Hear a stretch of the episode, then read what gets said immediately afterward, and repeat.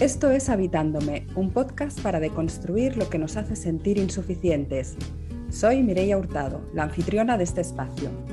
Profesionalmente soy psicóloga y dietista y estoy especializada en psicología de la alimentación desde el enfoque de la conciencia plena, la alimentación consciente, la compasión y la no dieta. Me apasiona entender nuestra relación con la comida como una fuente de crecimiento y autoconocimiento y a la vez como un reflejo de un contexto que no nos lo pone fácil.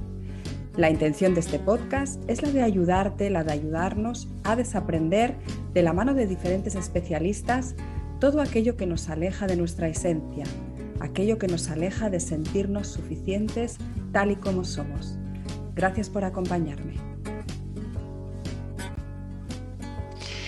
Bueno, pues bienvenidas y bienvenidos a este nuevo espacio de este podcast Habitándome.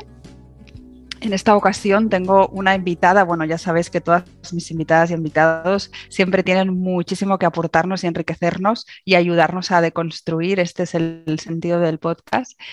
Eh, hoy tengo aquí conmigo a, Fer eh, y como siempre, pues eh, bienvenida Fer a espacio. te voy a dar eh, te voy a dejar un espacio para que tú te puedas presentar, que lo vas a hacer mejor que yo, para que las personas que nos ven y nos escuchen puedan conocerte un poquito más. Cuéntanos un poco sobre ti, sobre tu profesión, qué es lo que haces. Sí, gracias Mireya. Bueno, eh, yo soy Fer Arnaud, soy maestra de yoga. Em, la verdad es que empecé como a hacerme más conocida porque abrí una página de Instagram donde subía mis fotos haciendo yoga sobre todo porque para mí era importante sentirme representada, porque yo hice yoga mucho tiempo y solamente veía cuerpos muy delgados en las posturas y eso me desmotivaba mucho, sentía que, yo no iba a poder o que yo no debía practicar ciertas posturas. Em, y una vez encontré una, cuenta de una, de una mujer de Estados Unidos que hacía muchas posturas y era de cuerpo grande y me inspiró mucho. Entonces quise hacer algo parecido, sobre todo porque no había nada en español. Em, y de ahí se fueron desarrollando las cosas y me empezaron a pedir clases. Entonces abrí varios grupos online y la verdad es que he aprendido muchísimo con mi proceso propio y con mis alumnas. Como llegan por las cosas que yo pongo en Instagram, llegan muchas alumnas de cuerpo grande o que tienen miedo a hacer ejercicio en otros lugares o que nunca se han animado a mover su cuerpo. Entonces, eso me ha enseñado muchísimo porque es mucho más interesante que, ser maestra a personas que llevan mucho tiempo haciendo yoga y que lo tienen todo dominado. La verdad es que he aprendido mucho más de empezar desde cero, con mucho más amor propio. Em, y bueno, todo esto de la mano también de, de un proceso personal de aceptación y, eh, de dejar atrás las dietas y este mundo de, dietas y de restricciones. claro. Eh, me, parece, Fer, tu testimonio muy valioso porque, bueno, todas las personas o muchísimas de las personas que seguramente nos escuchen y nos vean em, han tenido en algún momento una mala relación con su cuerpo y probablemente una mala relación con el movimiento, ¿no? Que es a donde nos lleva, ¿no? Está la mala relación con la comida, pero yo muchas veces digo que casi nos hace más daño la mala relación con el movimiento, ¿no? Porque el movimiento tiene tantísimos beneficios para la salud física y la salud mental, es algo con lo cual yo, la mayor parte de las mujeres y hombres con los que trabajo, tienen una relación de mucha aversión por aprendizajes desde muy pequeñitas, donde se les dijeron que con esos cuerpos no podían o que se tiene que tener un determinado tipo de cuerpo para hacer ciertas cosas. Entonces, poder conectar con, cuentas como la tuya, ¿no? A través de, lo que te ven hacer y de lo que compartes, ayuda muchísimo, ¿no? A deconstruir esa idea, ¿no? De que hay ciertos movimientos que solo son para ciertos cuerpos. Así que muchas gracias por, tu labor. ¿Cuándo empezaste a hacer yoga, Fer? empecé a hacer yoga a los 17 años, como parte de un proceso de terapia. Em, quien era mi, mi, psicóloga era maestra de yoga también. Entonces me dijo que me iba a hacer mucho bien ir a unas clases y me invitó. Y ya pues de ahí me siguió invitando a cursos y todo y ya nunca, ya no paré. Vale, vale. Entonces a partir de ahí, ¿no? Ya fuiste, entiendo, ¿no? También poquito a poco mejorando tu práctica de yoga. Sí. Muy bien, y, ya compartiendo con, otras mujeres. Y nos has compartido antes que eh, empezaste como a... este, entiendo que ahora para ti es un, camino profesional, ¿no? El, compartir el yoga, ¿estás, ¿estás en ello? Sí, pues eh, yo, me, yo me certifiqué en la India, hice mi, teacher training en India, eh, ahora estoy haciendo otro. Y bueno, pues es que creo que esto es algo que nunca dejas de aprender, ¿no? Sobre todo como yo nunca he dejado de practicar, eh, creo que esa es el mejor, la mejor enseñanza porque como conforme mi cuerpo va cambiando o me lesiono o paso por periodos en los que estoy más cansada, todo eso me, me enseña muchísimo a mi práctica, porque la verdad es que cuando era más chica que todo, nada me cansaba, nada me dolía, todo me parecía muy bien, no tenía la misma empatía ni la misma conciencia que tengo ahora, ¿no? De entender que hay posturas a las que la gente le molestan mucho, le incomodan mucho, o que hay muchas formas de lastimar a alguien haciendo yoga. Entonces, creo que mi práctica se ha hecho como mucho más sabia en ese sentido, como que yo me enfoco mucho en cuidar el cuerpo, independientemente de qué posturas te salgan o no, como que eso es secundario ahora para mí. Y al, principio sí era para mí lograr posturas, lograr posturas y pararme de cabeza. Y, ahora es mucho más enfocado en qué se siente bien, cómo cuidar tu cuerpo y, lo que yo quiero es que acabes la práctica de yoga sintiéndote mejor que como entraste y no peor, ¿no? Claro, claro. Desde este lugar, Fer, ¿cuáles dirías que son los beneficios del yoga en concreto para, para alguien que tiene una mala relación con el movimiento o alguien que tiene una mala relación con su cuerpo? Em, por un lado puede ser un poco complicado entrar al yoga porque siempre lo he dicho, es, un poco confrontativo, ¿no? Porque como tienes que estar muy atento, sintiendo mucho tu cuerpo, estando muy presente en el tapete, de repente cuando estamos peleados con el cuerpo es, complicado, ¿no? Porque em, pues sientes todo y sientes la pierna y sientes la panza y... Em, pero creo que si te brincas ese pasito y si dejas de, intentar hacer las cosas perfectas, o sea, entras como con la mentalidad de voy a ver qué movimientos, como explorar, voy a explorar qué movimientos en mi cuerpo se sienten bien, ¿no? Porque a veces hay gente que traía un dolor de hombros que lo único que necesitaba era estirar, o sea, dolores que se quitan en la clase. Entonces, creo que irse enfocando en eso, no en cómo se ve, no en cómo lo estoy haciendo, sino cómo me estoy sintiendo, cómo le hago para sentirme mejor, para respirar más profundo. Creo que eso puede dar muchos beneficios y poco a poco, ya que, te, ya que brincas esa primera parte que es un poco complicada para muchos, Mm. Em, como que empiezas a descubrir muchas cosas que no creías que podía hacer tu cuerpo, te empiezas a conectar. Em, siento que sobre todo eso es lo lindo, que empiezas a sanar esa relación con tu cuerpo porque como el mm. yoga es una serie de equilibrios, ejercicios de fuerza, ejercicios de flexibilidad, digo, hablando solo de la parte física, ¿no? Y todo esto es con la mente presente, no es de vamos a mm. poner música y hablar y es, es algo muy personal y muy concentrado Creo que te empieza a, sanar mucho esa relación porque descubres cosas que no sabías de tu cuerpo. Mm, claro. Y entiendo, Fer, también, ¿no? Que, es decir, alguien que tiene una mala relación por el cuerpo, por la cultura de la dieta, por el contexto que nos, que nos lleva ahí, em, suele estar muy desconectada, ¿no? Y muy desconectado del cuerpo, ¿no? Es decir, el cuerpo es algo que habita a kilómetros de distancia, ¿no? Entonces entiendo que el yoga es una oportunidad, ¿no? O es un camino de rehabilitarnos, ¿no? De poco a poco volver a estar presentes en, nuestro cuerpo y volver, en cierta manera, ¿no? De, aprender a escuchar el cuerpo, ¿no?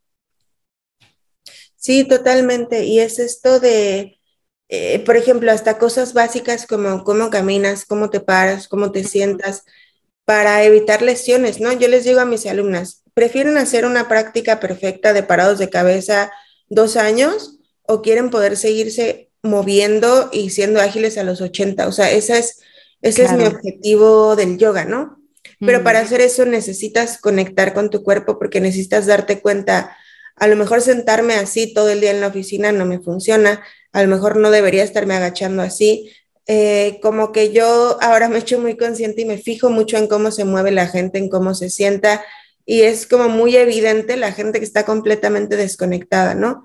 o, no moverte, que también creo que el movimiento es vital para el cuerpo, o sea, es, eh, el, el, cuerpo está hecho para moverse. Claro. Y no moverte trae muchas consecuencias. Entonces, siento que desde ahí hay una desconexión profunda porque es incómodo no moverse, ¿no? Mm. Em, y por eso yo siempre intento ofrecer como, ¿cómo le hacemos para que disfrutes esto? Aunque tengamos todo en contra, hay que buscar una forma de que lo disfrutes. Claro, Claro, claro. Sí, y ahí podríamos decir, Fer, el yoga como camino, ¿no? No como resultado, no como objetivo, ¿no? Que en cierta manera, como la cultura de la dieta, ¿no? Está en todos lados y está en el movimiento y lo secuestra todo, secuestra el yoga, secuestra todo, o tiene secuestrado, ¿no? Y entonces la mente se enfoca en el resultado, ¿no? Que es conseguir cierta postura, cuando en realidad por ejemplo, yo eh, que, comparto el mindfulness, siempre digo, el mindfulness es una práctica que tiene que, habitar dentro de nuestras vidas, ¿no? Tiene que ocurrir dentro de nuestras vidas, ¿no? El beneficio del mindfulness está en el día a día, con la capacidad de estar presentes, de escucharnos, de darnos cuenta, ¿no? De, para poder elegir. Y entiendo que con el, con el yoga pasa lo mismo, ¿no? Que al final cómo es de diferente, ¿no? Yo a veces en mis cursos hago algún tipo de práctica muy sencilla, ¿eh? de movimiento consciente, pero siempre les digo, date cuenta de qué cambia en tu cuerpo cuando lo estiras, qué cambia en tu cuerpo, ¿no? Cuando lo mueves, cuando mueves las articulaciones, ¿no? Cómo cambia del principio de la práctica al final, ¿no? Poner esa conciencia en el beneficio, porque tal y como dices, el cuerpo, todos los cuerpos tienen necesidad de movimiento, ¿no? Y, y, lo que pasa es que como estamos tan en el piloto automático y ese movimiento, esa necesidad de movimiento, la, ha secuestrado la cultura de la dieta, ¿no? Porque mover el cuerpo al final se ha convertido en algo desagradable, en lucha, en, excesivo esfuerzo, en como no se acaba modificando el cuerpo, entonces no sirve para nada. Entonces, desde este lugar, ¿no? Supongo que tu experiencia también va por ahí, Fer. Sí, o, mm, si no haces dos horas de un ejercicio intenso que acabes sudando y, extenuado, entonces no vale. Y creo que sí, sí, creo que esto es gran parte de esta cultura de dieta que la gente agarra como tanto odio hacia el ejercicio o incomodidad porque es como tantas veces, tantas metas de no, y ahora sí voy a salir todos los días a correr y entonces voy a bajar de peso. Y cuando no pasa, entonces el pleito es contra el ejercicio y, lo mismo que con la comida, ¿no? Pero mm. eh, de todas formas la gente come, pues, o sea, la, comida, claro que es un pleito, pero todos tenemos que seguir comiendo. Y mm. bien o mal, pues comemos. Pero sí es, eh, me parece muy triste que la gente deje de moverse mm. porque nunca alcanzas los estándares que deberían ser del movimiento, ¿no? Claro.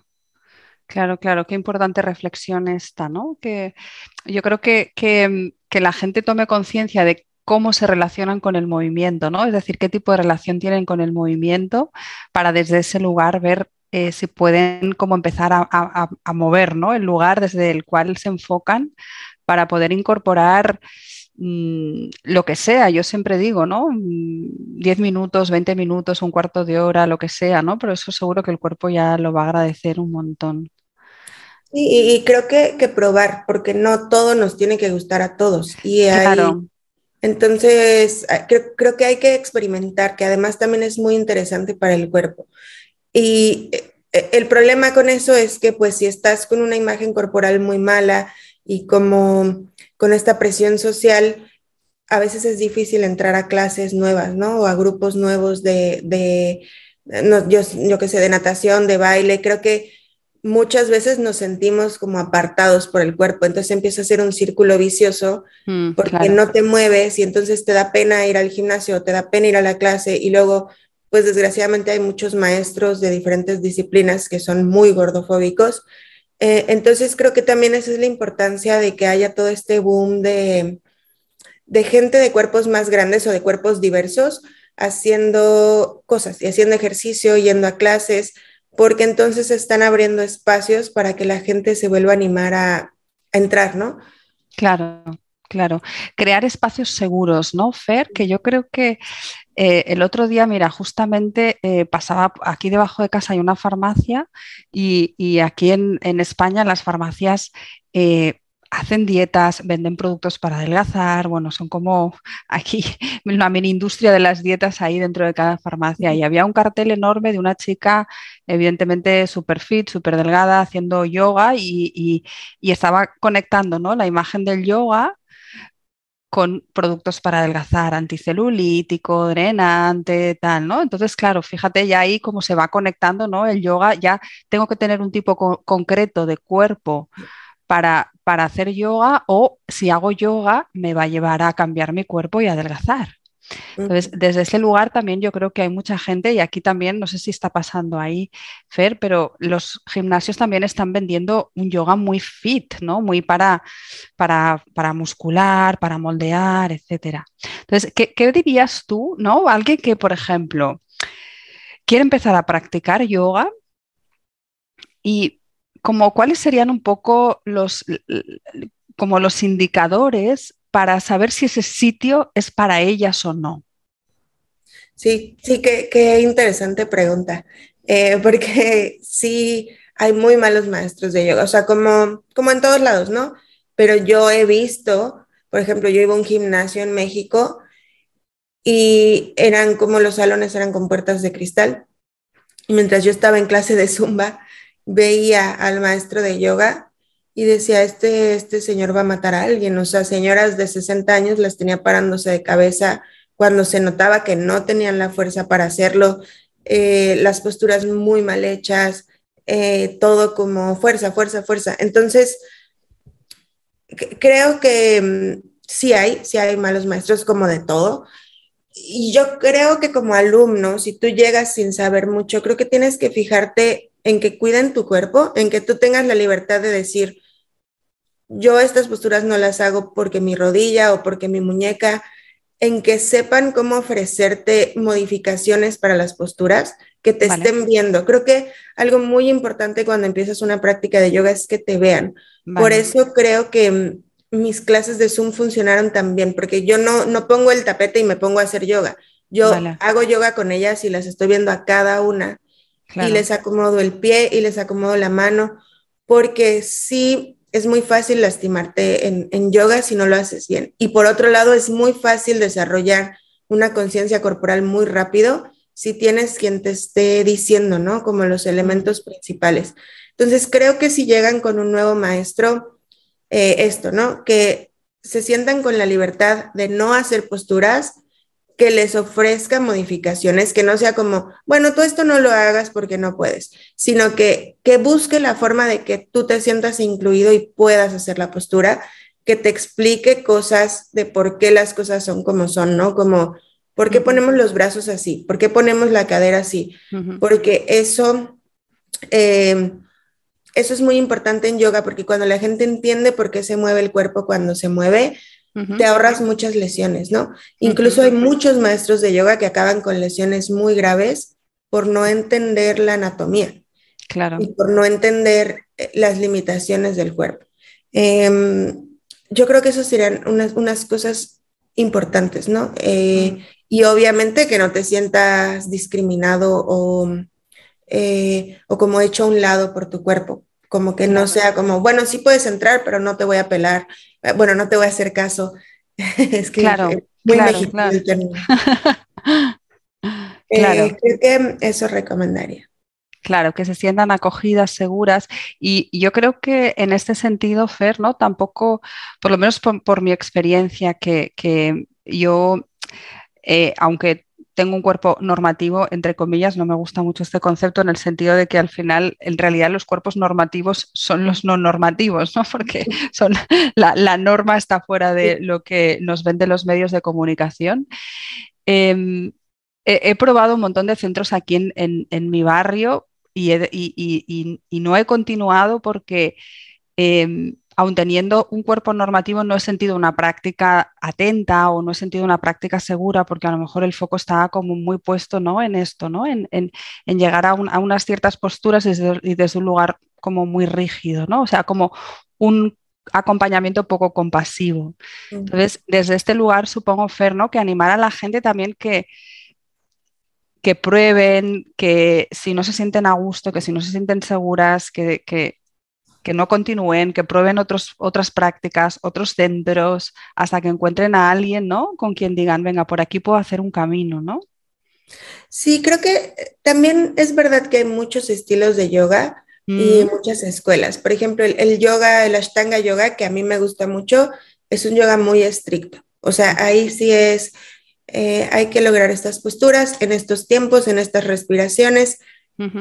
Pero no es lo mismo entrar a una clase de Ashtanga yoga con unas bases de un maestro que te ha enseñado a cuidar tu cuerpo, que te ha enseñado qué posturas te convienen y cuáles no.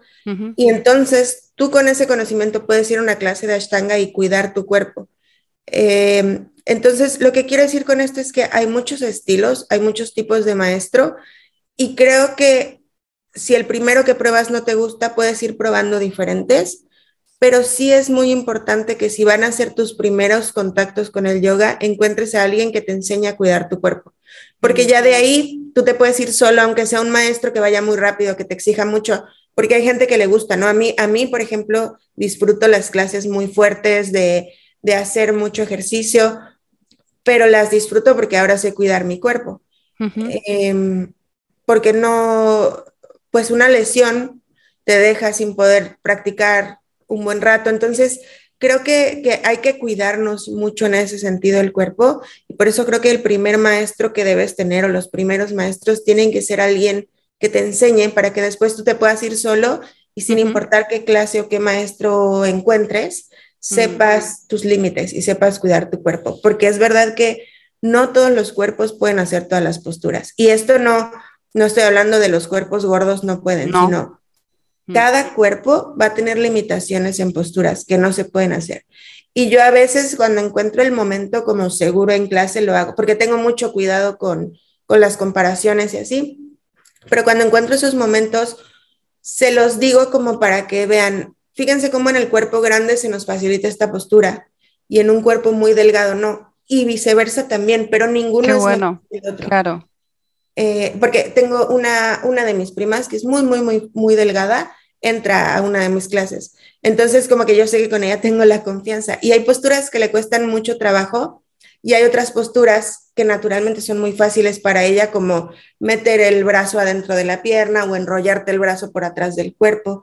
Entonces, como que yo les insisto en, esto no, no es mejor ni peor, o sea, hay que saber qué le acomoda a tu cuerpo y sacarle provecho a las posturas que son mejores para tu cuerpo y dejar ir las que no, porque hay que aceptar que hay posturas que nunca vamos a poder hacer y está bien, o sea, eso también está bien. Claro, claro, claro, sí. Pero me, encanta que compartas esto, ¿no? Porque yo, por ejemplo, hay muchas, o sea, las posturas invertidas o inversas, todavía no he llegado a ellas. Eh, tuve, tuve tendinitis en los dos hombros y, tengo ahí como mi punto débil, entonces según qué tipo de prácticas, pues tengo que ir con cuidado, ¿no? Entonces yo creo que es bueno también, ¿no? Como desterrar estos mitos, ¿no? De que los cuerpos delgados lo pueden hacer todos, los cuerpos gordos no pueden hacer, ¿no? Porque, porque en realidad, mm, bueno, pues solo tienen que entrar en tu cuenta y verte a ti haciendo de todo. ¿Qué tipo de yoga practicas, Fer? ¿O em, compartes? Yo, me certifiqué en Hatha y en Ashtanga. Hice mucho restaurativo porque mi maestra se enfocó mucho en restaurativo y aprendí mucho de ella. Em, no, me he certificado en restaurativo, pero como que fue de estar viendo. Y en general creo que es una mezcla de, de todos. O sea, mis clases son como un vinyasa. Vinyasa es cuando es un movimiento un poco más rápido con la respiración y vas ofreciendo posturas, eh, pero más rápidas, ¿no? Creo que mis clases son una mezcla de vinyasa y con meto mucho de restaurativo, o sea, tenemos mucho cuidado, aunque son clases fluidas y por eso las tengo separadas como en, en niveles y los niveles son más bien, depende cuánto tiempo llevan conmigo, no, no qué cosas puedan hacer. Porque entonces cuando ellas ya aprendieron cómo poner las manos, cómo poner la cadera, puedo hablar menos de eso y empezar a meter posturas un poquito más rápido o hacer un poquito más de ejercicios de fuerza. Entonces creo que es un, estilo entre un vinyasa, eh, eh, un poco particular. Vale, muy bien, tu propio estilo de tu propia experiencia. Y, a nivel, eh, Fer, de, salud mental, porque el yoga aporta muchísimo, ¿no? A nivel de eh, flexibilidad corporal, fortaleza, equilibrio, ¿no? La parte de equilibrio. Y a nivel mental, ¿cuáles serían, dirías que son los beneficios de la práctica por tu propia experiencia, por lo que ves tú en tus acompañadas? Creo que lo más importante y lo que más nos hace falta a todos es que el yoga te hace hacer una pausa. Hmm. O sea, no es, eh, eh, siento que a veces las rutinas diarias de ejercicio es como, corre, corre, corre, llega al ejercicio, corre, corre como loco y luego vete corriendo. Y entonces eh, siento que el yoga es una pausa en tu día, porque así están estructuradas las clases de yoga y son para eso, para que, o sea, las posturas son una parte muy chiquitita en realidad. Lo más importante es qué tan presente estás en las posturas, qué tan presente estás en tu respiración. Y para hacer eso necesitas hacer una pausa, o sea, no puedes estar pensando en mil cosas o con la televisión prendida o contestando mensajes, como mucha gente, ¿no? Que se sube a la caminadora y prende la televisión. Eh, no está mal, pero el, yoga te, da además este beneficio de estás moviendo tu cuerpo, pero estás aquí. Y, creo que esa práctica constante del yoga de regresa a tu cuerpo, regresa al momento presente, regresa a las sensaciones de ahorita, o sea, incluso en las posturas muy incómodas es como, quédate, a ver qué se siente, qué, qué está incómodo, por qué está incómodo, qué se despertó. Mm. Eh, yo creo que eso le da un descanso a la mente, le abre un espacio para relajarse y empiezan a salir muchas cosas que cuando tienen la mente rapidísima no salen. Y se empieza a hacer una costumbre buscarte estos espacios de pausa. Mm. Eh, que digo, eso lo digo como muy, muy sencillo, ¿no? Como claro que tiene bueno, no, muy sencillo de hacer, sino una, explicación simplificada de lo que es. Claro que tiene muchos otros beneficios de la mente, de ciertos movimientos del cuerpo que te estimulan a relajar cosas de la mente, a soltar eh, las meditaciones, los, los ejercicios de respiración que también son súper importantes, pero creo que todo eso se suma en que tienes momentos de hacer pausas y mm. aprendes a estar a gusto en esas pausas y aprendes a escuchar con honestidad y en silencio como qué me está pasando, que creo que es un gran mm. problema de la salud mental, ¿no? Que ya no estamos acostumbrados a, a estar. Claro, completamente. Es decir, estamos fuera de nosotras, ¿no? Estamos deshabitando nuestro cuerpo y desde ese lugar, desde ese lugar no podemos escuchar nada, ¿no? Ni nuestro cuerpo, ni nuestras necesidades físicas, mentales, de descanso, de nutrición, ¿no? Yo que trabajo con alimentación consciente, yo siempre digo, ¿no? Es que el cuerpo tiene necesidades de nutrición, de placer, pero si no somos capaces de estar en el cuerpo no las podemos atender. Lo que pasa es que por otro lado también se tiene que entender que como el contexto continuamente nos saca del cuerpo, ¿no? Porque nos está como está promoviendo continuamente, hay algo que está mal en ti, hay algo que está mal en ti, tienes que cambiar, tienes que modificar, pues claro, esto es un camino, ¿no? Que, tiene que ser, bueno, que es interesante que pueda ser, ¿no? De poquito a poquito. ¿Cómo, cómo dirías, Fer, ¿no? Como alguien que quiere iniciarse en la práctica, como que recomendaciones tendrías o cómo poder hacer una práctica amable, compasiva, ¿no? Para que, para que este enganche del que tú hablas, ¿no? Al final, esta, esta pausa que tú dices, ¿no? Nos acaba enganchando, ¿no? Y la acabamos como echando en falta el día que no la podemos hacer. ¿Cómo facilitar, ¿no? Eso, que, al final pueda ser algo, ¿no? Que nuestro cuerpo y nuestra mente nos lo pida. Em, pues creo que esa es la pregunta que, que tienen todos, ¿no? Porque es es, un camino muy personal y es un camino de esfuerzo, ¿no? No, o sea, yo, les digo a mis alumnas, yo creo que yo de 10 veces que me paro en el tapete, una o dos, estoy 100% ahí, o sea, no, me falta mucho y siempre me va a faltar mucho y a todos nos va a faltar mucho, pero creo que cada, es lindo pensar que cada vez que vienes a tu tapete o cada meditación es como un granito de arena a la bolsita, o sea, aunque no sientas avance, algo se está construyendo.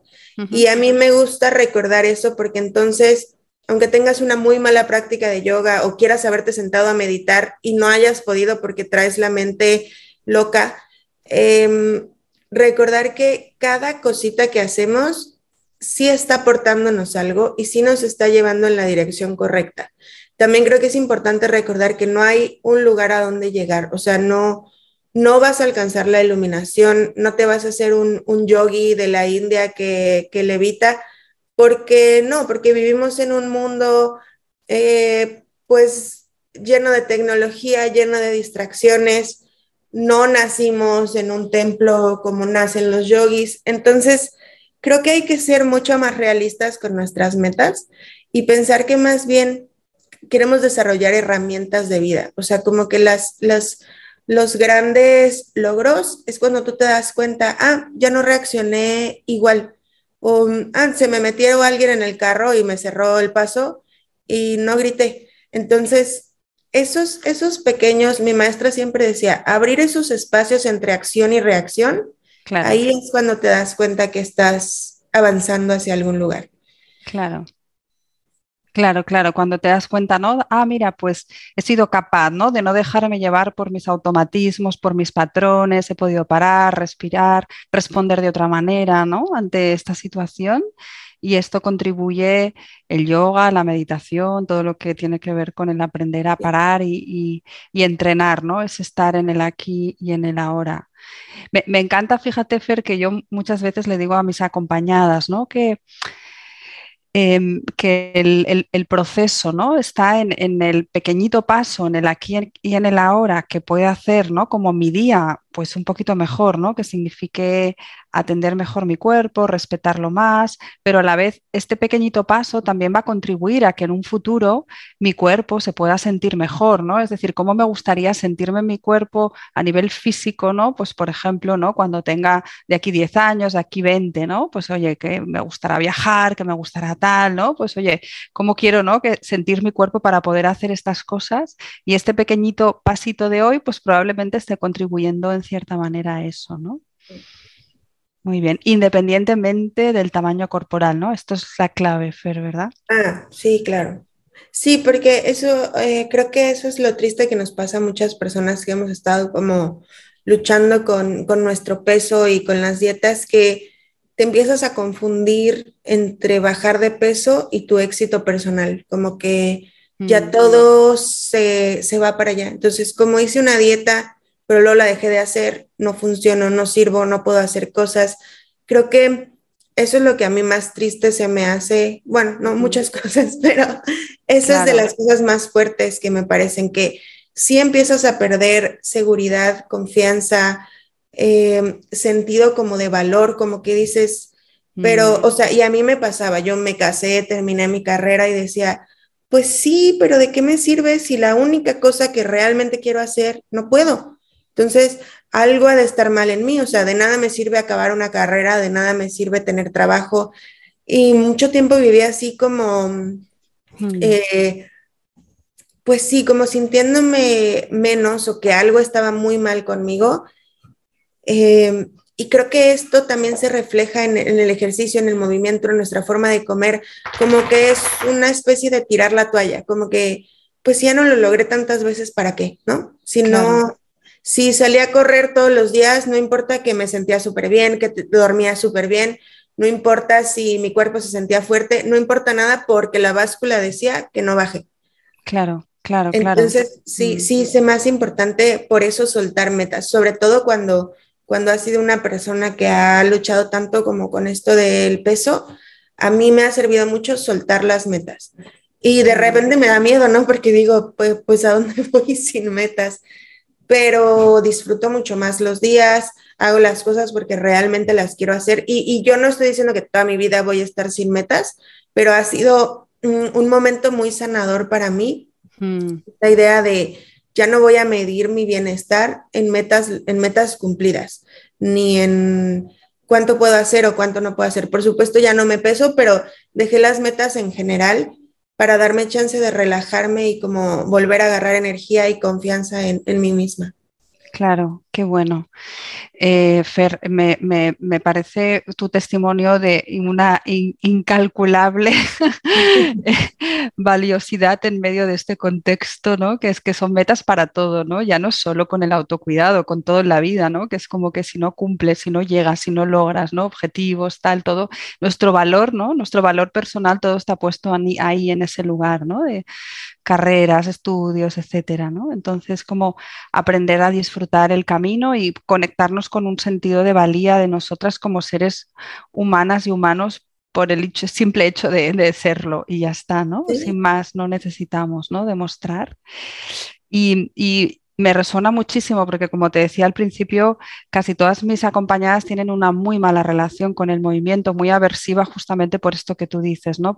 porque siempre el foco ha estado en el resultado y el resultado conectado con el peso, ¿no? Entonces, desde este lugar lo he intentado tantas veces, nunca mm, ha dado resultado, con lo cual esto no vale la pena. Y no solo no vale la pena, sino que como experiencia en sí, como no no me he parado a escuchar el cuerpo, a notar lo que tú dices, ¿no? Esos beneficios, ese placer, sé cómo se siente mi cuerpo, ¿no?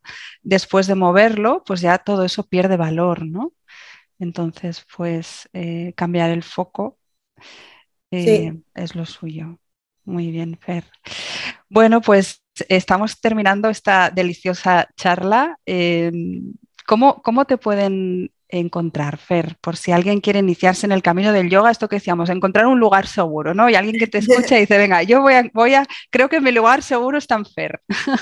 Sí, la verdad, la verdad es que creo que si he aprendido suficiente como para empezar un, lugar seguro y no que mm. se tengan que quedar conmigo para siempre, porque yo sé que se extrañan las clases presenciales. Claro. Pero mm, creo que sí he notado en mis alumnas que salen muy preparadas, muy con confianza de su cuerpo. Eh, nunca se ha lastimado nadie y la verdad es que cada vez hacemos cosas, yo les llamo posturas reto, ¿no? Como para sacarnos de, mm.